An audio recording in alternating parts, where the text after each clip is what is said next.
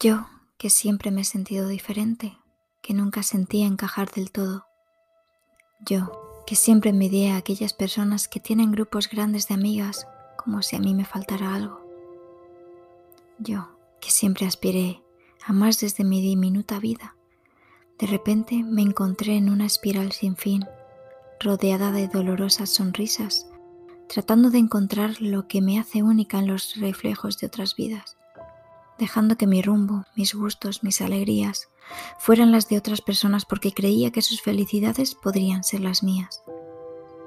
Me vi de repente queriendo ser el reflejo de tantos desconocidos sin percatarme de sus propios complejos. Mi ambición era ser otra yo, sin creer que yo ya soy suficiente yo, pero me perdí en la corriente de un mundo de modas, de uniformes, de pensamiento unitario, creyendo que la libertad era eso.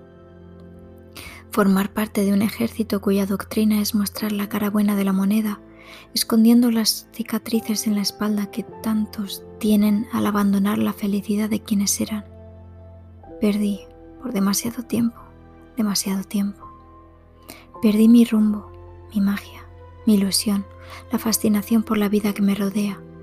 Y aunque nunca llegue a ser grande en el escaparate virtual, sino simplemente un conjunto de datos en esta esfera, Doy gracias por haber vivido y respirado antes sin esta influencia de la que ahora me libero, quién sabe por cuánto tiempo, para recuperar la persona que era o una nueva. Así que, por si no nos vemos luego, buenos días, buenas tardes y buenas noches.